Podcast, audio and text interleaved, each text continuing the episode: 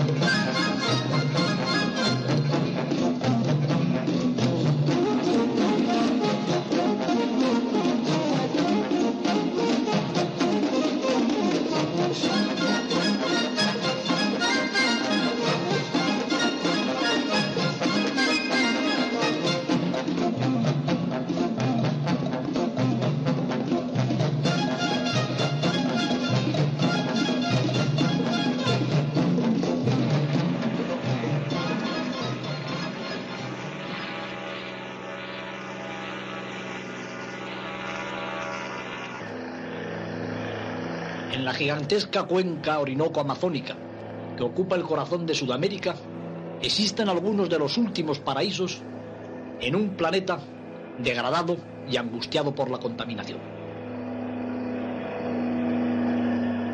Durante la primavera del año 1973, un equipo de televisión española, en estrecha colaboración con algunos organismos del gobierno venezolano, llevó a cabo una serie de 18 documentales de tema ecológico que llevan el título genérico de El hombre y la tierra.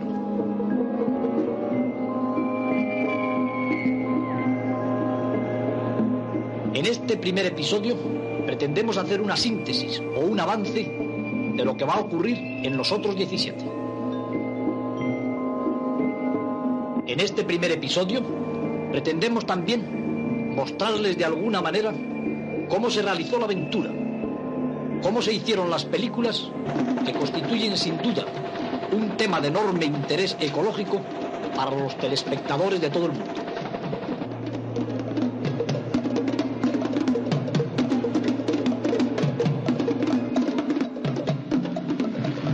El equipo del hombre y la tierra se movió a lo largo y a lo ancho de miles y miles de kilómetros en la República Venezolana.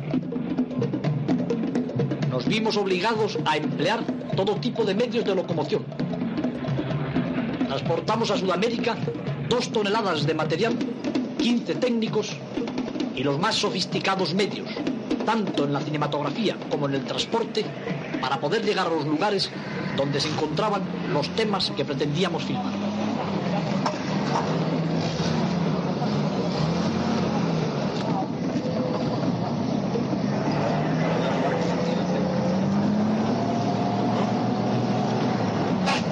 En ningún momento eludimos el peligro, aunque la prudencia guió todos nuestros movimientos. Trabajamos ininterrumpidamente en la tierra y en el mar. Y por fortuna, no tuvimos que lamentar ningún accidente grave.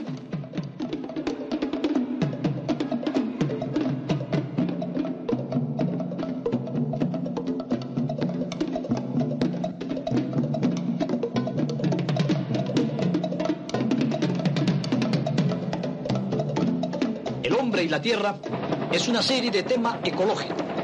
En ella aparecerán las plantas, los animales y los pueblos primitivos.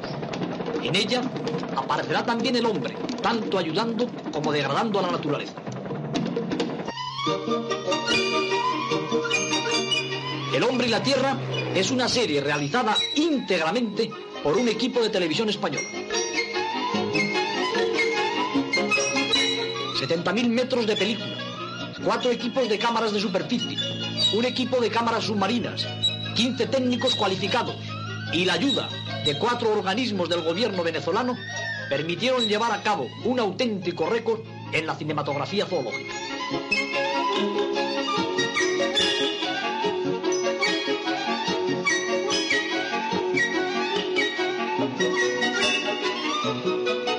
Comenzamos la aventura en una región venezolana que recibe el nombre de los llanos. Esta es una de las más grandes sabanas de la Tierra. Allí pusimos a punto nuestro material recién empaquetado. No solamente había que filmar, era preciso también sobrevivir. Nuestro equipo debía ser autónomo en todos los aspectos.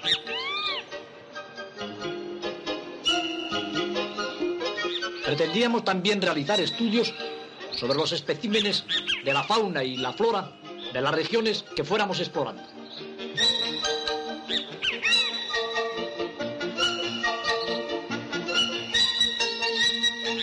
Contábamos para ello con un pequeño laboratorio al aire libre, en el que colaboraba con nosotros el profesor Castroviejo, doctor en ciencias naturales.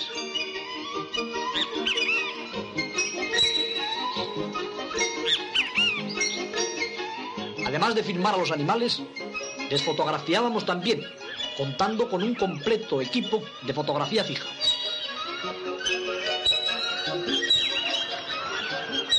En los llanos de Venezuela fuimos acogidos por Álvaro Maldonado, perteneciente a la familia propietaria de unas de las haciendas más ricas en fauna y donde se cuida más a todos los animales que conviven en este fantástico ecosistema sin parangón en el mundo entero.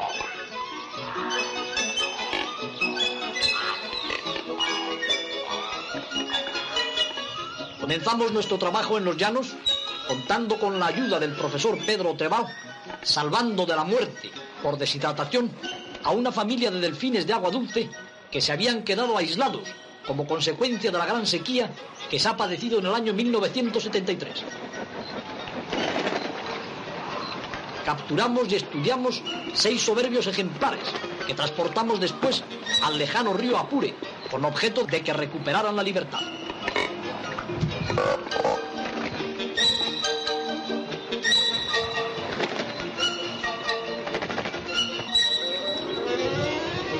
Terminada la operación de rescate de toninas, como se conoce en Venezuela a los delfines de agua dulce, nos disponíamos a explorar el amplio llano venezolano, realizando también una operación de rescate de tortugas de agua dulce o galápagos, de caimanes y de anacondas, por terrible que parezca el designio de nuestro tema en los llanos venezolanos.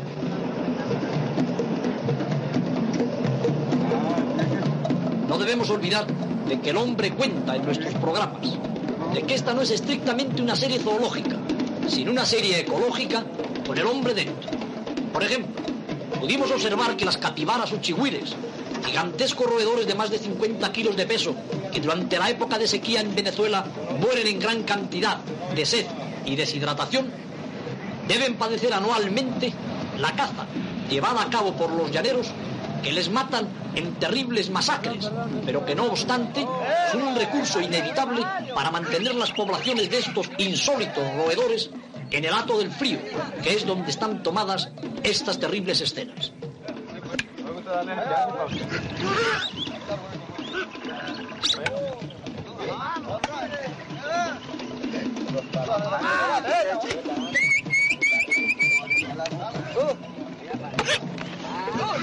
Sin solución de continuidad entre la muerte y la vida, filmamos algunos de los animales arcaicos sudamericanos más misteriosos y desconocidos, como el oso hormiguero gigante.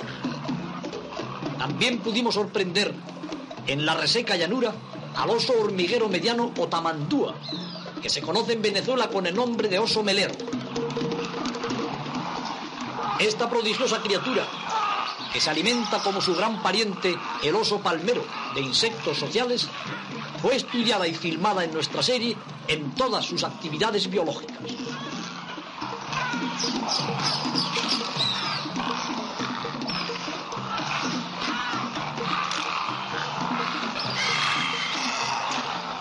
Otra criatura perteneciente a la prehistoria de la vida, el perezoso, constituye uno de los temas, diríamos que más ricos e insólitos de nuestra serie. Seguimos con todo nuestro detenimiento, tanto en los llanos como en la selva, a este ser arcaico. Y personalmente, seguido por mis colaboradores zoológicos y por los operadores y técnicos cinematográficos, pudimos estudiar y observar la vida de los caimanes llaneros, en un medio verdaderamente prehistórico, a donde muy pocas veces o nunca había llegado la cámara cinematográfica profesional. Captamos directamente el sonido de todas las secuencias, tanto en lo referente a los mamíferos, a los reptiles o a las aves. Y trabajamos utilizando cámaras de alta velocidad para descomponer el vuelo de los pájaros, como pueden observar en estos planos que se refieren a los bellísimos ibis escarlatas o a las espátulas rosadas que ahora aparecen en el fotograma.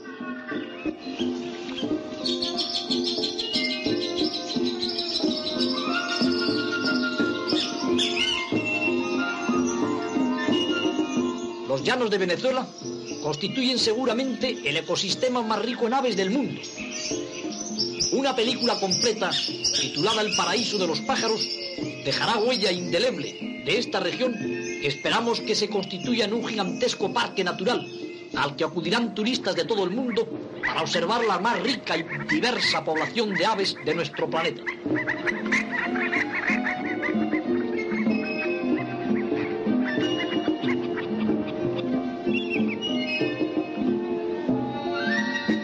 El pico tijeras rastrea sobre las tranquilas aguas, pasando muy cerca de los caimanes y de los cocodrilos.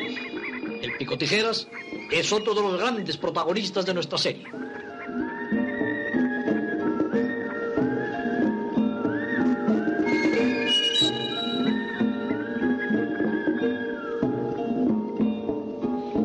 Solamente nos limitamos a filmar la vida de las especies, colaboramos también estrechamente en las operaciones de rescate de los animales que iban a morir de sed y deshidratación. Por ejemplo, capturamos docenas de caimanes que trasladábamos a un río lejano. Acompañábamos a los arriesgados llaneros en tierras pantanosas que escondían bajo la superficie gigantescos caimanes y anacondas de cuyo tamaño se habían visto muy pocas en los anales de la zoología. En una de nuestras operaciones de rescate, colaboramos a salvar de la muerte más de 5.000 galápagos o tortugas acuáticas.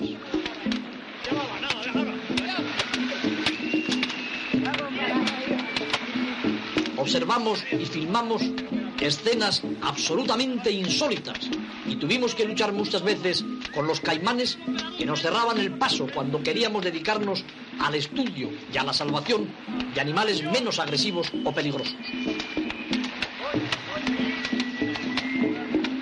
No olvidaremos nunca los peligros que implicaban las famosas pirañas, llamados en Venezuela caribes, peces que pueden despedazar a un hombre en pocos momentos.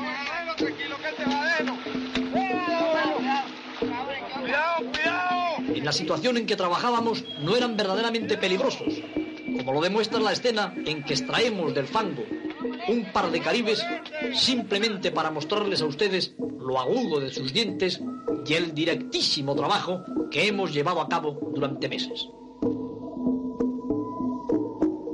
Los dientes de una piraña pueden seccionar el dedo de un hombre de una sola dentellada.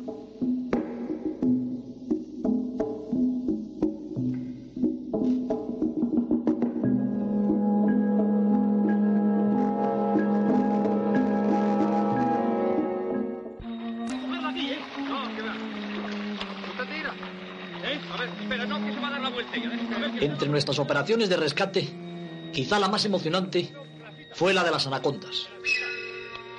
Este tema constituye todo un episodio que se titula Operación Anaconda. Queríamos extraer de su medio, es decir, del barro y del lodo, que se iba a transformar en una superficie reseca y pétrea, a media docena de anacondas que habían quedado aisladas. Era necesario cogerlas firmemente por el cuello en un medio terriblemente resbaladizo. Era necesario llevarlas a tierra firme y evitar que los poderosos anillos que pueden estrangular rápidamente a un hombre o la boca tremenda que puede hacer heridas irreparables pudieran terminar aquella operación de una manera trágica. Venga, por el bucle. El bucle. El bucle, como El la bucle, como la otra. Venga. El bucle. Eso es.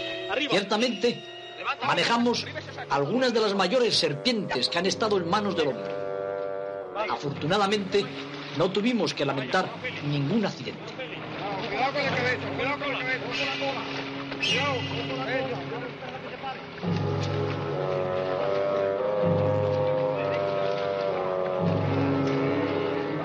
Pero fue por un exceso de confianza. En el momento en que nos disponíamos a soltar a los gigantescos ofidios en su nuevo medio, cuando tuve un pequeño descuido, que pudo costarme uno de los mayores disgustos de mi vida. El fotograma congelado les da cuenta perfectamente de esta situación límite que sufrí durante la realización de El hombre y la tierra.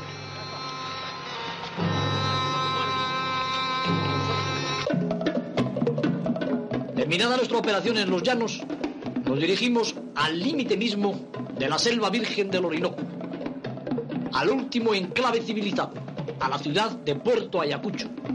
Contábamos en ella con la colaboración del organismo Codesur y nos acompañaba personalmente el ingeniero Roberto Martínez de este organismo que hizo posible, entre otras cosas, en que el equipo de televisión española del hombre y la tierra pudiera conquistar el famoso Cerro Autana, o famosa montaña sagrada de los indios Piaroa, y descender también por primera vez en la historia de las conquistas geográficas a la laguna del Rey Leopoldo. Una radiante mañana nos posamos en lo alto de la montaña sagrada. Durante nuestro camino pudimos ver algunos de los paisajes más bellos, salvajes y desconocidos del mundo entero. Sabíamos perfectamente que una avería en un helicóptero supondría el perderse eternamente en el llamado infierno verde. Pero tuvimos la fortuna de llegar al techo del mundo, a lo alto de una montaña inescalable e inescalada, donde pasamos toda una noche, donde pudimos trabajar, recolectar especies botánicas y zoológicas que nunca jamás habían sido clasificadas por la ciencia. Durante nuestra aventura tuvimos una gran tormenta, cayeron rayos, pero finalmente pudimos estudiar las famosas plantas carnívoras que viven en esta auténtica isla de la selva. Pudimos recolectar algunas especies de insectos, de arácnidos e incluso de batracios, como el que muestra el fotograma, que es y que era la primera vez que llegaba a los anales de la ciencia. A nuestro regreso, descendimos en la famosa laguna del rey Leopoldo, llamada así porque el monarca explorador llegó muy cerca de ella, pero no pudo tocarla. Al descender sobre una piedra en el centro de la laguna, sentí la misma emoción que debió sentir el Sherpa Tenzin cuando escaló lo alto del Himalaya. Terminada nuestra aventura en la laguna del rey Leopoldo, ascendimos en largas curiaras monóxilas, es decir, en piraguas indígenas a motor, acompañados por el famoso indigenista González Niño, conoce perfectamente el idioma de los huaycas y ha vivido 18 años con esta que se puede considerar como la última tribu de la selva. Navegábamos ciertamente por los ríos del paraíso. Sentíamos el canto y el murmullo de la selva y descubrimos pronto al pueblo primitivo, pueblo de gran belleza, pueblo extraordinariamente bravo, pueblo que ha pasado a la historia antropológica como uno de los grandes misterios de los indígenas que aislados en el mundo verde están siendo por primera vez conquistados y quizá degradados por la civilización.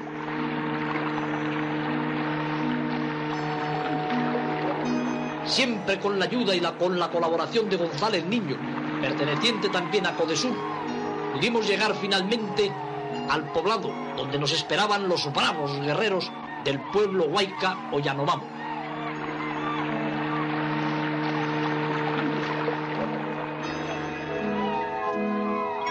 En una roca en el centro del río realizaron la danza de guerra para nosotros. Podíamos comprobar que aquellas gentes desconocidas, aquellas gentes que nunca habían sido filmadas por la cámara profesional, ofrecían un tema verdaderamente interesante para este programa que lleva por título El hombre y la tierra. Y ciertamente realizamos cuatro largas películas que ustedes podrán ver en nuestra serie sobre uno de los más interesantes y primitivos pueblos de nuestro planeta. Las mujeres, los niños, los guerreros, todo el poblado, en fin, osaban para nosotros y descubrían que había algo distinto del río Orinoco, de la selva, de las plantas y de los animales. Descubrían quizá en nosotros algunos de los primeros mensajeros de lo que para ellos puede ser la gran trampa mortal, el contacto con la llamada civilización. Ya en la selva montamos todo un campamento para filmar y estudiar algunas de las especies más desconocidas. nos acompañaba nuestra famosa nutria domesticada. Los hombres de las cámaras fueron capaces de filmar, entre otras, la secuencia de la vida del jaguar que nunca ha sido obtenida por la cinematografía de animales. La lucha de este terrible felino con el váquiro o jabalí americano, la única presa que se le resiste y le hace frente.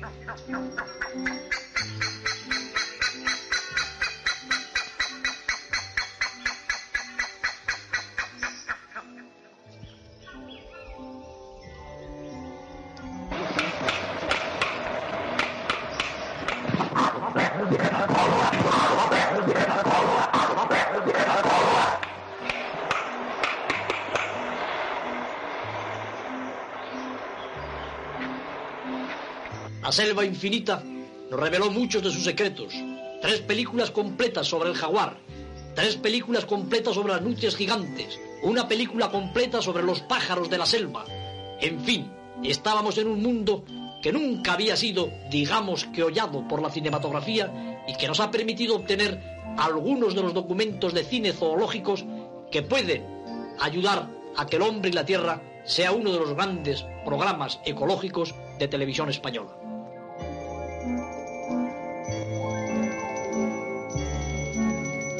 En el Orinoco conocimos a nuestra mascota, una nutria gigante orinoco amazónica que recibe el nombre de Huayca, una nutria que estuvo siempre con nosotros, que jugaba conmigo y que era mi gran favorita, una nutria que pescaba para mí y que se bañaba cada mañana como en estas escenas en las genesíacas y tibias aguas del Padre de la Tierra.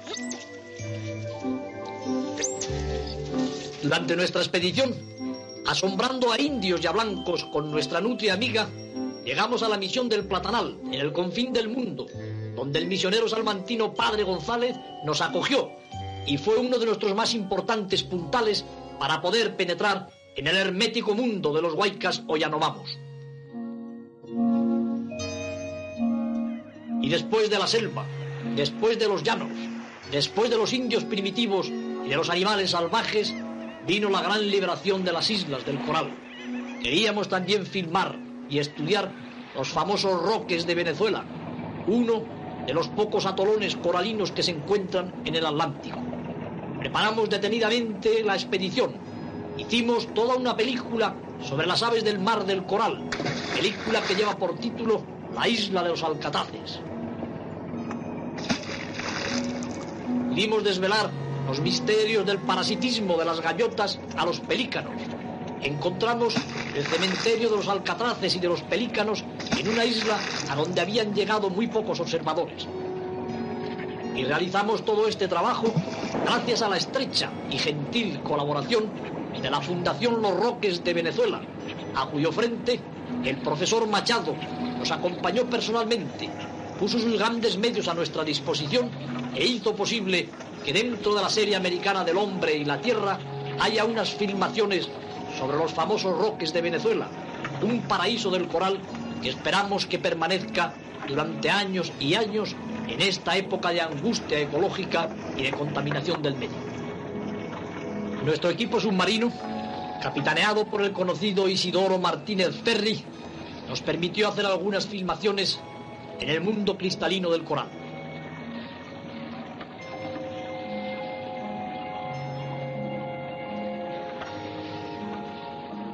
Cámara del Hombre y la Tierra de Televisión Española penetraba también en la ciudadela sumergida.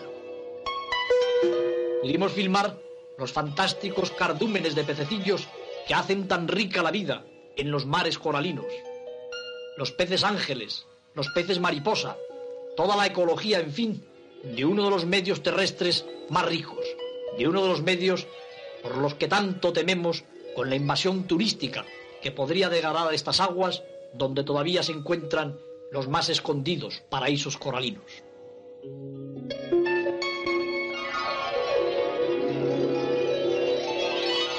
El pez trompeta que se camufla perfectamente entre los corales. Las fantásticas formaciones de estas criaturas de aspecto mineral y de esencia zoológica.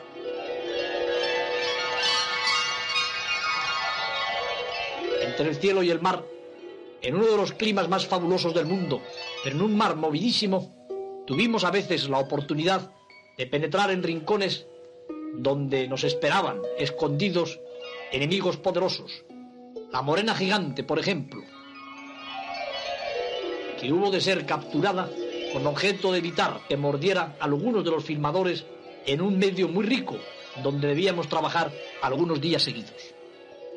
Este ejemplar tenía el peso de un ser humano y no recordaba en nada a las modestas morenas mediterráneas o de las costas atlánticas. Fueron los días de los roques de Venezuela días de descanso, días de nostalgia. Se terminaba la aventura y desde aquí queremos agradecer a Biasa que nos transportó, a Conaotu que nos llevó a todas las partes y a todos los organismos citados Codesur, la Fundación Los Roques y también al profesor Pedro Trebao el agradecimiento de Televisión Española y del hombre y la tierra.